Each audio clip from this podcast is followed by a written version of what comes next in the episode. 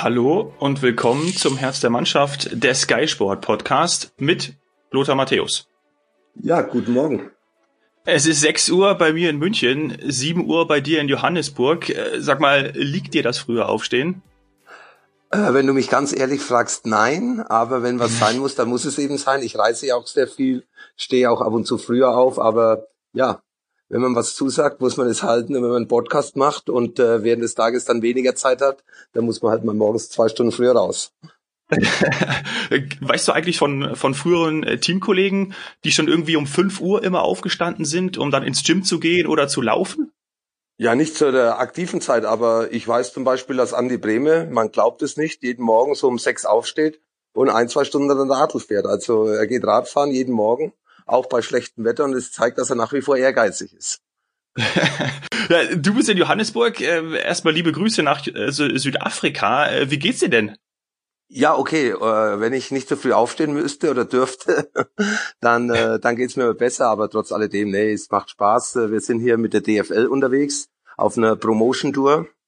Äh, die DFL hat ja diese ganzen Businesspartner mit den Fernsehverträgen und äh, die besuchen wir im Jahr das eine oder andere Mal und nicht nur ich, sondern auch andere äh, Bundesliga-Legenden, die in die eben in der Bundesliga gespielt haben, müssen nicht unbedingt immer Deutsche sein, können auch äh, Spieler sein, wie zum Beispiel, okay, die ältere Generation kann sich noch erinnern, Okudera, der betreut, mhm. der be macht immer den, Japan-Trip meistens, JJ Okocha auch, äh, war vor kurzem erst in Südafrika und jetzt haben sie mich mal wieder ausgewählt, hier so ein bisschen die, die, die Promotion zu machen, die die Bundesliga auch braucht, um immer wieder die Leute darauf aufmerksam zu machen, was für ein tolles Pro Projekt die deutsche Bundesliga ist. Und äh, die in Südafrika, die wissen das, also sie verfolgen die Bundesliga nicht nur seit einigen Jahren, sondern so auch schon zu meiner aktiven Zeit. Und äh, ja, man, man, man spürt, die Leute interessieren sich dafür, sie, sie haben Fragen, äh, sie kennen die Spieler, sie,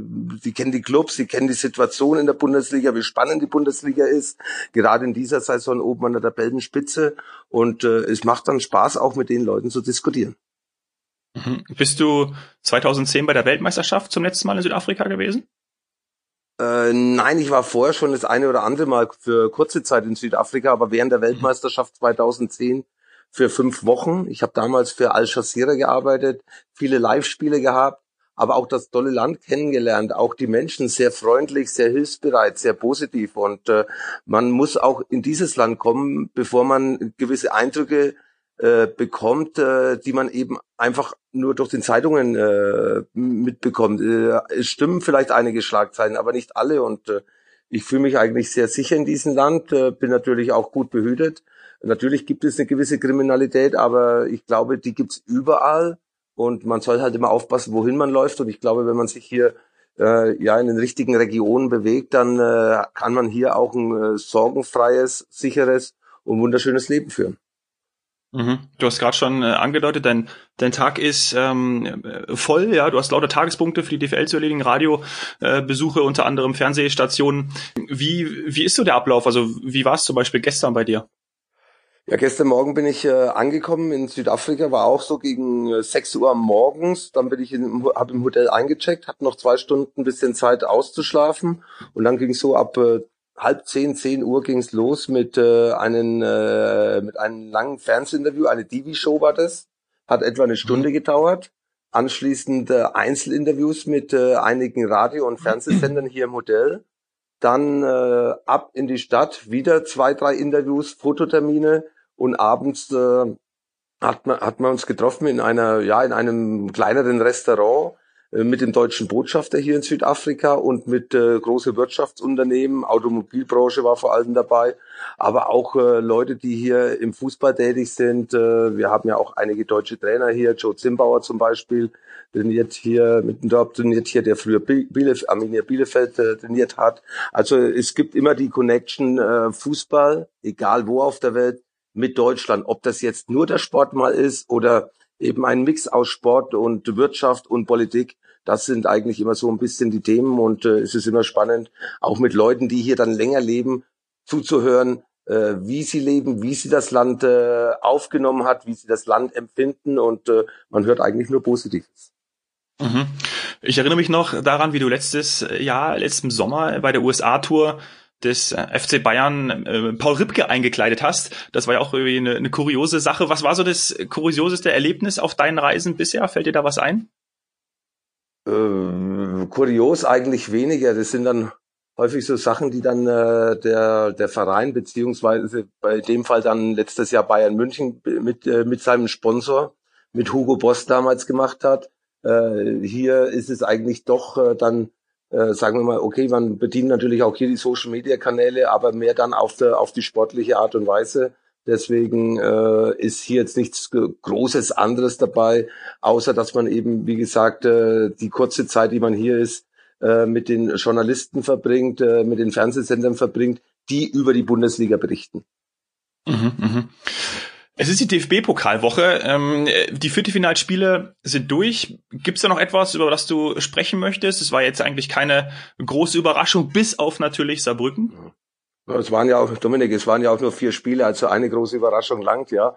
Und natürlich muss man den Hut vor Saarbrücken ziehen, äh, als Viertligist, äh, führender, äh, also der Tabellenführer in der, in der Regionalliga Südwest, äh, streben wir den Aufstieg an in die dritte Liga.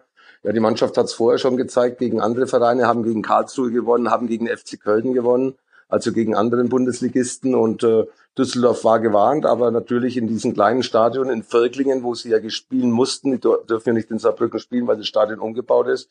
Ja, ist mhm. es äh, ungewohnt für eine Bundesligamannschaft. Und dann, wenn man irgendwo mal nicht äh, aufmerksam ist oder der Gegner über sich hinauswächst, wie die, äh, wie die Saarbrückner vor allem dann im Elfmeterschießen, wo sie dann nochmal nachgelegt haben. Ja, ist schon bewundernswert und Anerkennung für Saarbrücken. Sonst haben sich die drei Favoriten Bayern München, Leverkusen und Frankfurt durchgesetzt, äh, erwartungsgemäß würde ich sagen, obwohl das Frankfurt am Anfang schon ein bisschen Schwierigkeiten gehabt hat gegen Werder Bremen. Auch das Spiel konnten wir am Rande ein bisschen verfolgen gestern Abend. Also äh, ja, wir freuen uns aufs Halbfinale. Ja, vielleicht wünscht sich jeder erstmal Saarbrücken und sagt, ja, okay, wir wissen, wir nehmen sie jetzt ernst, aber Saarbrücken hat dann wieder ein Heimspiel in Völklingen und äh, zwei Bundesligisten haben jetzt schon mitbekommen, wie schwierig es ist, gegen Saarbrücken weiterzukommen. Ähm, ja, Bayern München im Gesamten der Favorit, aber vielleicht bei einem Auswärtsspiel bei den unangenehmen Leverkusenern oder in Frankfurt, wo sie ja äh, das letzte Spiel, äh, wo Nico Kovac als Bayern München Trainer auf der Bank gesessen ist, äh, bei der 5 zu 1 Niederlage. Ja, es sind schon noch zwei, zwei Mannschaften da, die vor allem auch in einem Heimspiel, davon rede ich dann im Halbfinale, den FC Bayern beinstellen können. Aber Großen und Ganzen bleibt natürlich auch in der Runde der letzten vier der FC Bayern der Favorit auf diesen Pokalsieg 2020. Bist du mal gegen ein Team aus den unteren Ligen, aus dem DFB-Pokal rausgeholt? Ja, jetzt legst du schön den Finger in die Wunde hier. Du weißt genau, dass wir gegen Festenbergs Kreuz mit Giovanni Trapattoni Mitte der 90er Jahre ausgeschieden sind, 1-0 verloren im und das nicht in einem kleinen Dorfstadion, sondern im Nürnberger äh, Stadion, wo Weltmeister, äh, wo WM-Spiele gespielt sind, wo es Bundesliga gespielt wurde. Also eigentlich ein großes Stadion. Und man muss noch dazu sagen, es waren mehr Bayern-Fans im Stadion wie Fans von Festenbergskreuth. Es war praktisch ein Heimspiel für uns von der Atmosphäre. Und Festenbergskreuth, ich glaube damals Drittligist, äh, ja Drittligist, äh, hat uns da äh, wirklich auch verdient äh, aus dem Pokal geworfen, weil wir gar nicht anwesend waren irgendwie. Die haben das Spiel total ernst genommen, was normal ist. Und äh, wir haben alle Professionalität, äh, was die Einstellung betrifft, äh, vermissen lassen. Und so sind wir trotz dass die erste Mannschaft vom FC Bayern gespielt hat. Also da waren alle, eigentlich alle Größen dabei, alle Stammspieler dabei. Also wir haben das Spiel nicht auf die leichte Schulter genommen, was die Formation betroffen hat, aber die Einstellung hat nicht gestimmt. Und dann äh, hast du natürlich da, äh, das Nachsehen auch gegen einen Drittligisten. Mhm. Ja, ich wollte natürlich nicht den Finger in die Wunde legen, ne? Ist ja klar. Ja, ja und das am frühen Morgen, ja. Ja. Schönen Dank auch. Du, lass es, lass es direkt das Thema wechseln. Ich habe noch was Schönes auf dem Zettel, denn äh, diese Woche sind die Marktwerte der wertvollsten Spieler der Bundesliga frisch rausgekommen. Äh, weißt du, hast du das, hast du das äh, mitbekommen? Weißt du, wer aktuell auf Platz eins liegt? Mm, ja, ich habe es mitbekommen. Es ist auf, äh, es ist auf jeden Fall nicht Sancho, es ist jemand anders. Äh, Sancho hat den höchsten Wert, aber wer hat da oben zugelegt? Äh, war, war es, äh, war es Harvard? Ja, Havertz hat zugelegt, aber Sancho liegt mit 139 Millionen tatsächlich auf Platz eins von dem Gesamtwert. Ja, den also Wert, aber zugelegt ja. hat er nicht am meisten. Da gibt's einen anderen nee. Spieler. Ja, das war ich. Rede von den Zuge von dem Zugewinn. Ja. Das war Harvard, den höchsten ja. Wert hat natürlich Sancho. Ich glaube äh, über 135 ja. oder so. Ja, ja habe genau, ich, hab ich, hab ich mitgenommen, ein bisschen hier in Südafrika. Ja, ist richtig. Ja. Ja, ja. Äh, Lewandowski auf Platz drei mit 88 Millionen, Werner auf zwei mit 94 und dann kommt schon Harvards mit 84 Millionen. Ja, aber 84 Millionen werden nicht lang, wenn ihn Bayern München verpflichten will. Ich glaube, da kommt dann noch einiges obendrauf, weil auch äh, dann, wie gesagt, die Verträge laufen. Es kommt aufs Alter an immer noch äh, überraschend oder nicht überraschend, aber toll, dass Robert Lewandowski mit, äh, ich glaube, 32 Jahren jetzt da oben dabei ist. Es äh, hat, er hat ja nicht mehr ganz so lang vor sich seine Karriere wie zum Beispiel Harvard, Sancho oder oder Timo Werner, die die die Jungspunde sind da oben, aber mhm. natürlich schaut man auch bei solchen Beurteilungen darauf, wie alt ist der Spieler, welche Position spielt er und äh, man sieht, es sind hauptsächlich Offensivspieler, die da vorne vertreten sind. Mhm. Jetzt schließt sich natürlich die Frage an, was wäre denn dein Marktwert in der heutigen Zeit? Ja, das kommt natürlich auch darauf an, welches Jahr. Meine große Zeit war ja um, um 90 herum, Weltmeisterschaft, mhm. italienische Meisterschaft, äh, UEFA-Pokalsieg äh, mit, äh, mit Inter Mailand. Ähm, ja, da hat man gesagt, da ist man in einem guten Fußballalter, da passt alles zusammen, so Ende 20. Da hat man die Erfahrung, dann hat man die Reife, hat man die Qualität, dann setzt man das richtig ein, dann hat man Führungsqualitäten. Ja, das sollten andere beurteilen, aber ich glaube, wenn man das auf heute bezieht, dann wären auch de, damals diese Spieler, die die Bundesliga, sagen wir mal, bestimmt haben oder geprägt haben oder die meisten Tore geschossen haben, werden natürlich dann wahrscheinlich ähnlich, äh, werden dann wahrscheinlich ähnlich eingestuft, wenn man äh, die 30 Jahre zurückdenkt, aber die Zahlen von heute nimmt, gehe ich davon aus, dass, äh, dass da auch dann ähnliche Zahlen äh, bezahlt werden hätten müssen, um die guten Spieler zu bekommen. Wir können ja mal auf unseren Social Media Kanälen danach fragen, ähm, was die Fans denken, was dein Marktwert äh, heute wäre. Ja, das machen wir einfach ja. mal. Komm, lass kommen wir zu den überraschen. Ja, und dann nehmen wir die nächste Woche mit rein. Kommen wir zu den äh, Zuhörerfragen. Ralf fragt, kannst du dich daran erinnern, wann der Moment war, als du die Leidenschaft für den Fußball und das Fußballspielen entdeckt hast. Ja, Ralf, kann ich. Das war wirklich in ganz jungen Jahren. Ich bin, würde jetzt nicht sagen, in einer Fußballerfamilie aufgewachsen, aber bei mir im Hause oder bei mir zu Hause ist Fußball gespielt worden. Mein Vater hatte irgendwo in der Amateurliga gespielt, weiß jetzt gar nicht, ob das vierte oder fünfte Liga war. Auch mein älterer Bruder, vier Jahre älter wie ich, hat Fußball gespielt. Da weiß ich, dass er drittklassig gespielt hat äh, zum Ende seiner Karriere. Und äh, natürlich war da schon die Leidenschaft da, weil wir hatten ja eigentlich gar nichts anderes. Ja, es gab keine Tennisplätze, es gab keine Golfplätze, es gab kein Basketball, es gab äh, ja noch keine Social Media, es gab noch äh, nicht so viel Fernsehkanäle. Wir hatten, glaube ich, äh, nur drei Fernsehkanäle und so hast du natürlich die ganze Zeit irgendwie verbracht, wenn möglich äh, Fußball zu spielen. Und äh, ich habe es ja gerade gesagt, mein Bruder vier Jahre älter, mein Vater dann sowieso natürlich größer und älter, normal, aber ich musste mich ja durchsetzen. Mein Vater hat es nicht so unbedingt als als als als äh, ja Competition gesehen, aber mein Bruder äh, hat mir nichts geschenkt und da hatte ich das Glück, dass ich mich dann äh, schon in frühen Jahren gegen körperlich größeren und älteren Spielern durchsetzen musste. Und äh, das ist mir wahrscheinlich zugute gekommen, auch später, dass ich mich schon in jungen Jahren, sagen wir mal, gegen altgediente Profis dann durchgesetzt habe. Mhm. Jonas möchte wissen, was ist das für ein Gefühl, einen Elfmeter in einem vollen Stadion zu schießen? Ja, Jonas, äh, äh, wenn du ihn äh, verschießt, dann ist es auf Deutsch gesagt ein Scheißgefühl. Das ist mir ja auch ab und zu mal vorgekommen, vor allem in einem sehr wichtigen Pokalendspiel 1984 mit Borussia Mönchengladbach gegen Bayern München. Nicht nur, dass es ein wichtiges Spiel war, sondern für mich natürlich auch so ein bisschen dram äh, dra dramatisch, weil ich ja das letzte Spiel für Borussia Mönchengladbach gemacht habe und dann anschließend zu dem Verein gegangen bin, gegen den ich den Elfmeter verschossen habe. Das äh, hängt mir bis heute noch nach und äh, das ist natürlich dann ein Gefühl, das man nicht unbedingt braucht, gehört aber auch dazu. Aber natürlich, man übernimmt Verantwortung. Äh, Elfmeter ist äh, ein Duell eins gegen eins. Da hilft dir dann keiner mehr aus der Mannschaft, wenn du mal einen Ball verlierst oder wenn du mal eine Chance versiebst. Das, da schaut man drüber weg.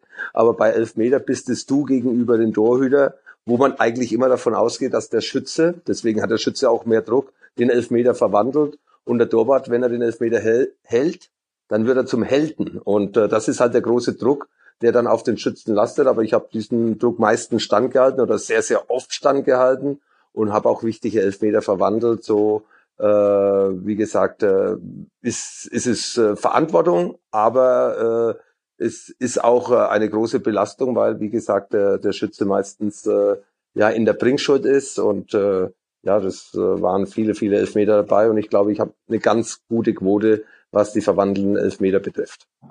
Mhm. Merkst du da genau in dem Moment, dass sich da 50.000 Augenpaare anschauen?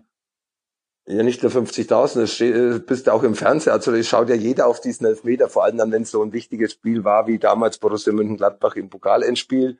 Ja, in der Bundesliga verteilt sich das ja ein bisschen, aber trotz alledem, du weißt natürlich, dass du in dem Moment, äh, in dem Moment äh, alleine im Mittelpunkt stehst. Sonst äh, beim Fußballspielen, da weißt du ja nicht, welche Situation, aber da weißt du genau, da gibt's einen Elfmeter und du übernimmst die Verantwortung, du schießt, äh, auf der Torlinie steht ein Torhüter, der zum Helden werden kann. Und für, für dich ist es eigentlich äh, eine Aufgabe, wo jeder wartet, ach, der wird schon reingehen, ja. Und äh, deswegen musst du umso fokussierter und konzentrierter sein bei so einer Ausführung dann bist du vielleicht müde, dann hast du so kurz vielleicht noch die Idee, was zu ändern im Anlauf oder im Gedanken, wenn du dann den Torhüter irgendwie in einer Bewegung siehst, da, dass du dann dich, äh, dass du irgendwie vom Kopf her umdenkst und sagst, jetzt schieße ich nicht nach links, schieß nach rechts. Und wenn du zu viel denkst, dann machst du meistens den Fehler, den du nicht machen darfst, äh, der dann wahrscheinlich äh, dazu führt, dass du Elfmeter verschießt. Also weniger denken, mehr auf dich selbst konzentrieren Natürlich, Lewandowski macht es super, wie er den Torhüter ausschaut, aber das, also, so weit waren wir früher gar nicht. Also so hat früher eigentlich äh, we oder haben wenige Elfmeter geschossen wie Robert Lewandowski, zu, wo er anläuft, kurz verzögert, wartet auf die Reaktion des Torhüters und versucht dann, und das macht er sensationell, versucht dann eben den Torwart auszugucken und den Ball dahin zu schieben, wo der Torhüter im Endeffekt äh, nicht die Bewegung gemacht hat. Mhm. Die Frage von Daniel lautet, Neben wem hast du bei der WM 1990 in der Kabine immer gesessen?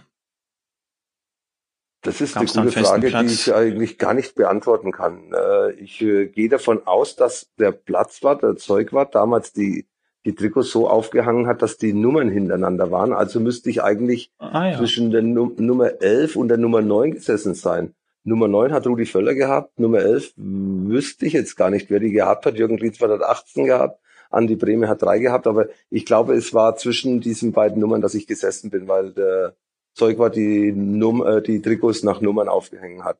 Ich werde mich mal erkundigen, weil das interessiert mich jetzt selbst. Also ich bin mir Also gab es wahrscheinlich da wirklich, also heute, heutzutage gibt es ja einen, einen festen Platz. Gut, ich weiß nicht, ob das in der, nur in der, in der, im Team so ist, also bei Bayern zum Beispiel. Wie, hast du da neben jemandem immer gesessen oder bei Gladbach? War es da ja, eine feste? In, in, in, der, in der Kabine bei Bayern München zum Schluss äh, war das Semi Kufo in meiner Nähe gesessen, das weiß ich, ja. Mhm. Und äh, der, äh, ja, der, der, das war aber dann nicht nummernmäßig. Äh, das ja. war im Endeffekt so, äh, wir hatten Fixplätze meistens dann auch so neben Krumpeln, beziehungsweise Herr Emmekufer neben mir, weil ich konnte dann immer ein bisschen Einfluss auf ihn nehmen. Oder wenn er Fragen hatte, dann konnte ich mir ich, äh, seine, seine Probleme oder seiner Fragen äh, annehmen. Und von dieser Seite war das eigentlich schon auch dann vom Verein ein bisschen gewollt. Mhm, mhm. Thomas fragt, bist du mit Ronaldo befreundet, weil ihr beide bei Inter gewesen seid?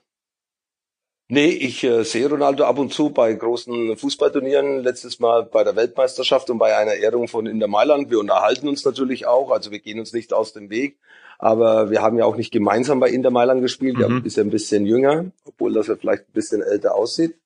Äh, und äh, wir haben natürlich großen Respekt voreinander. Wir, wir tauschen uns dann eben aus über die Situation, äh, über die man zu dem Moment reden kann. Wenn man bei Inter Mailand sich trifft, redet man natürlich mehr über seine Zeit bei Inter.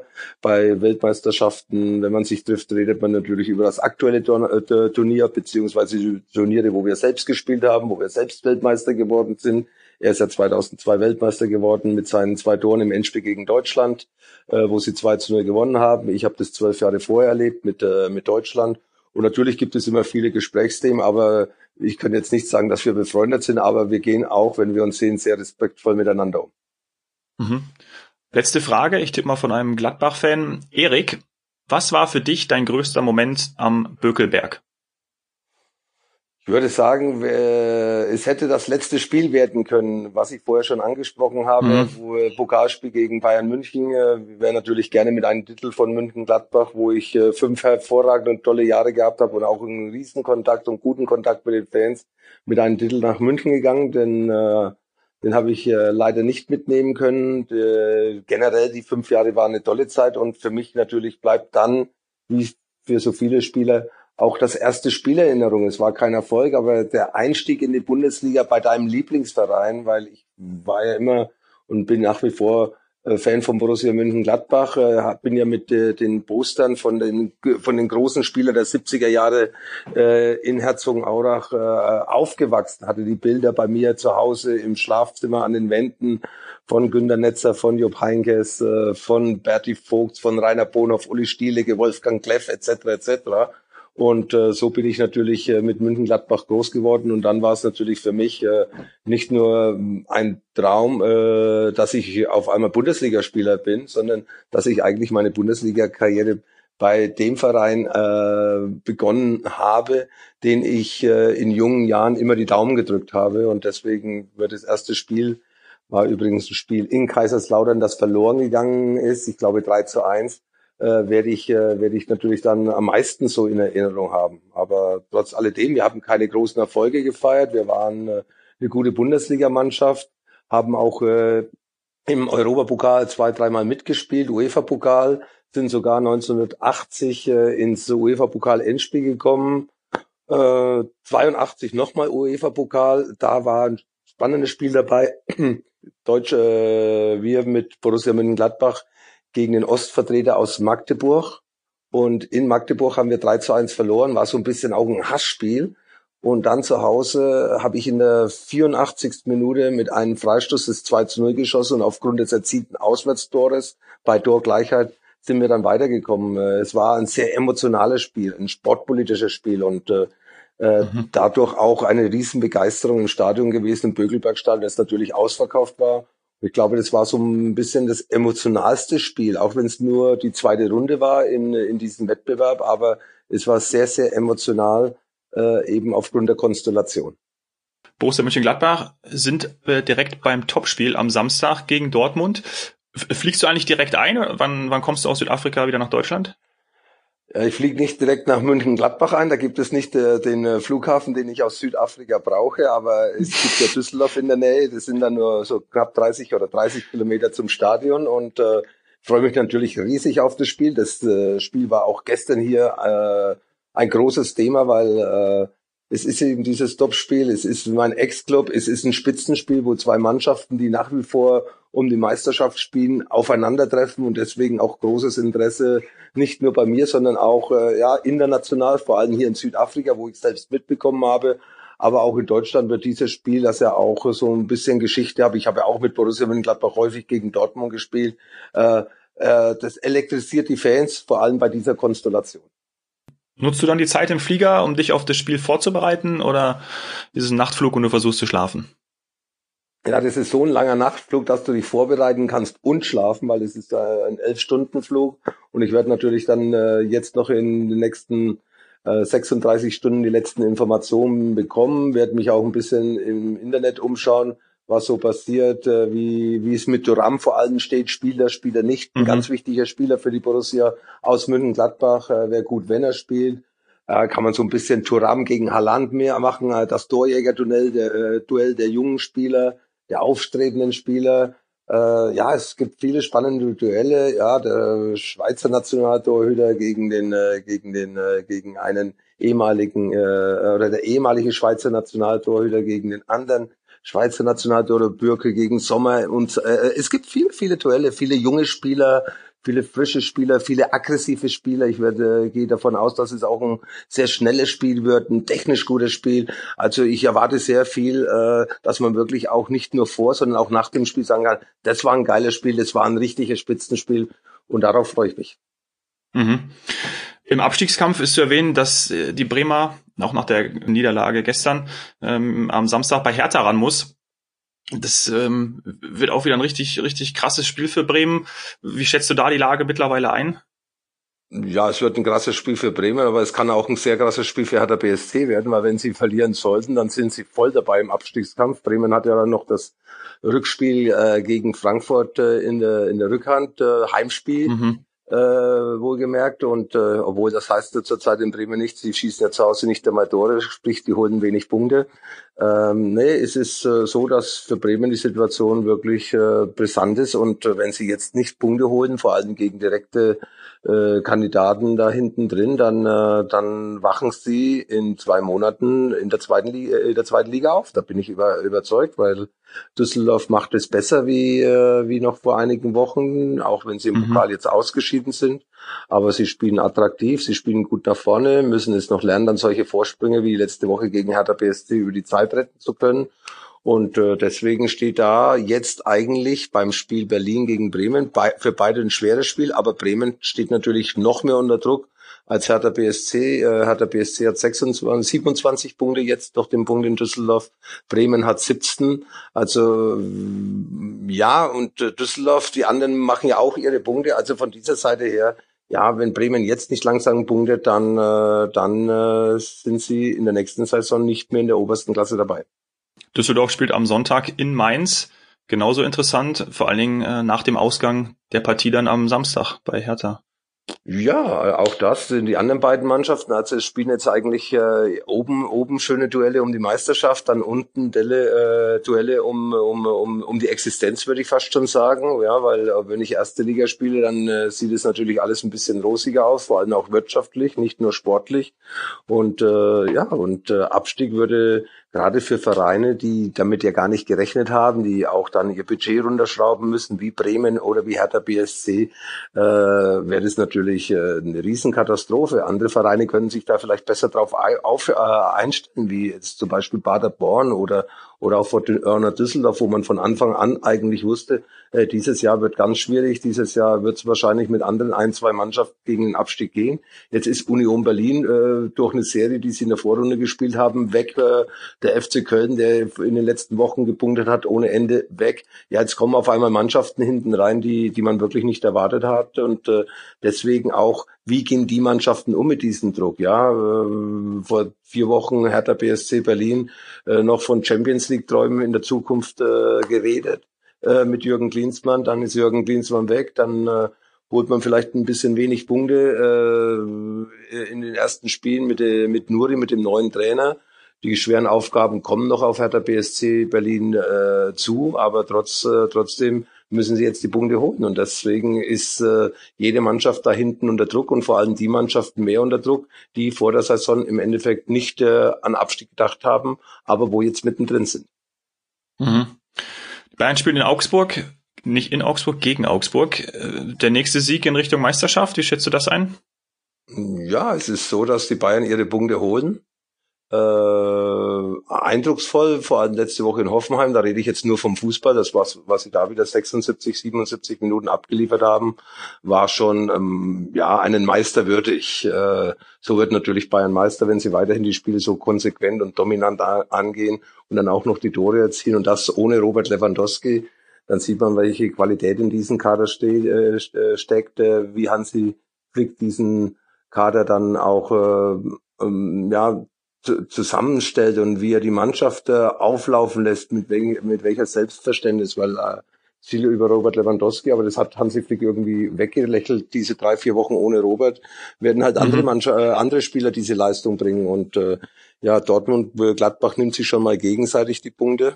Äh, Leipzig hat letzte, Punkte, äh, letzte Woche zwei Punkte liegen lassen im Heimspiel gegen Leverkusen. Und äh, Bayern macht halt die Punkte. Und wenn sie ihre Hausaufgaben machen äh, und dann eben auch noch in den äh, Top-Spielen, die natürlich kommen. Sie müssen am 4. April nach Dortmund, äh, Sie müssen noch nach Leverkusen, wenn Gladbach kommt noch in die Allianz Arena.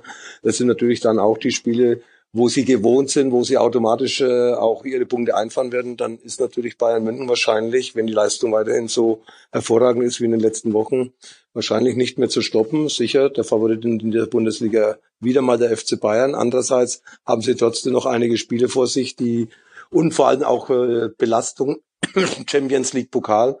Äh, aber trotzdem der Erfolg macht ja auch selbstbewusst und äh, ja, bringt auch gute Atmosphäre in, in, in, in den Club, in das Team und äh, das sind dann natürlich auch gewisse Dinge, wo der FC Bayern äh, weiß, wie er damit umzugehen hat, hohe Belastung, aber äh, positive Belastung, positive Ergebnisse und die können sich natürlich dann auch aufs Spielfeld auswirken.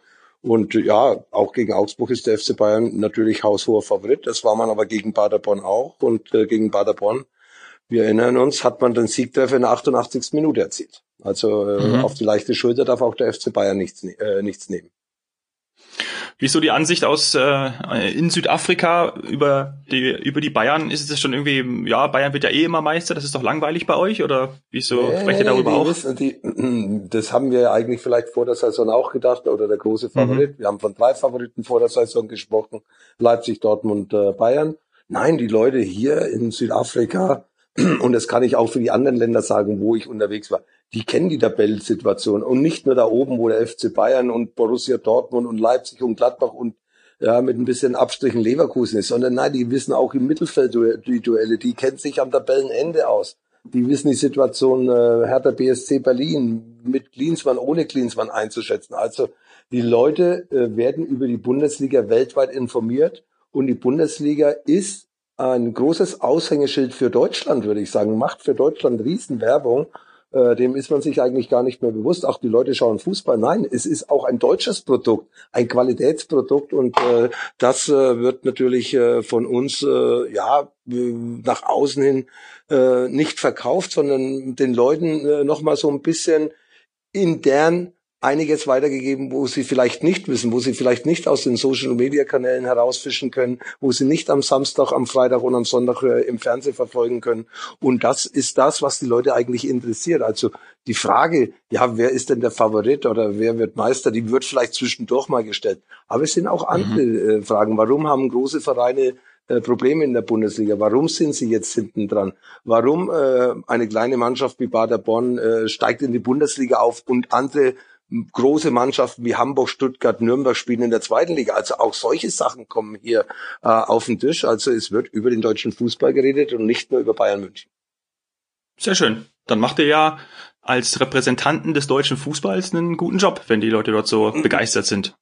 ja, sie, sie sind interessiert, sie kommen auch, äh, vor allem viele Medienvertreter, aber wir gehen ja auch zu den Fans. Wir haben ja auch Fanfeste hier, wir haben äh, Fußballturniere hier mit Kids, die dann mit äh, den Trikots von Mainz 05 eine Mannschaft aufläuft und die andere, äh, die anderen Kids mit Borussia Dortmund. Und dann haben die auch ein richtiges Turnier den ganzen Samstag. Da bin ich zwar nicht mehr da, aber ich habe das schon häufig mitgemacht. Die sind mit voller Begeisterung dabei. Gibt zum Schluss Pokale, äh, Sieger, Verlierer, äh, Tränen teilweise. Und es ist schon alles äh, sehr spannend, was sich hier dann so um so eine Reise herum abspielt. Schön. Und jetzt gehen wir erstmal frühstücken oder? Jetzt, äh, wenn du fertig bist, dann äh, sage ich danke für deine dein frühes Aufstehen. Du bist dann noch eine Stunde früher aufgestanden wegen der Zeitverschiebung. Wünsche dir einen wunderschönen Tag. Allen meinen Zuhörern auch einen schönen Tag, alles Gute und spannendes Wochenende mit der Bundesliga. Danke dir, Lothar. Danke, Dominik. Tschüss, alles Gute. Ciao.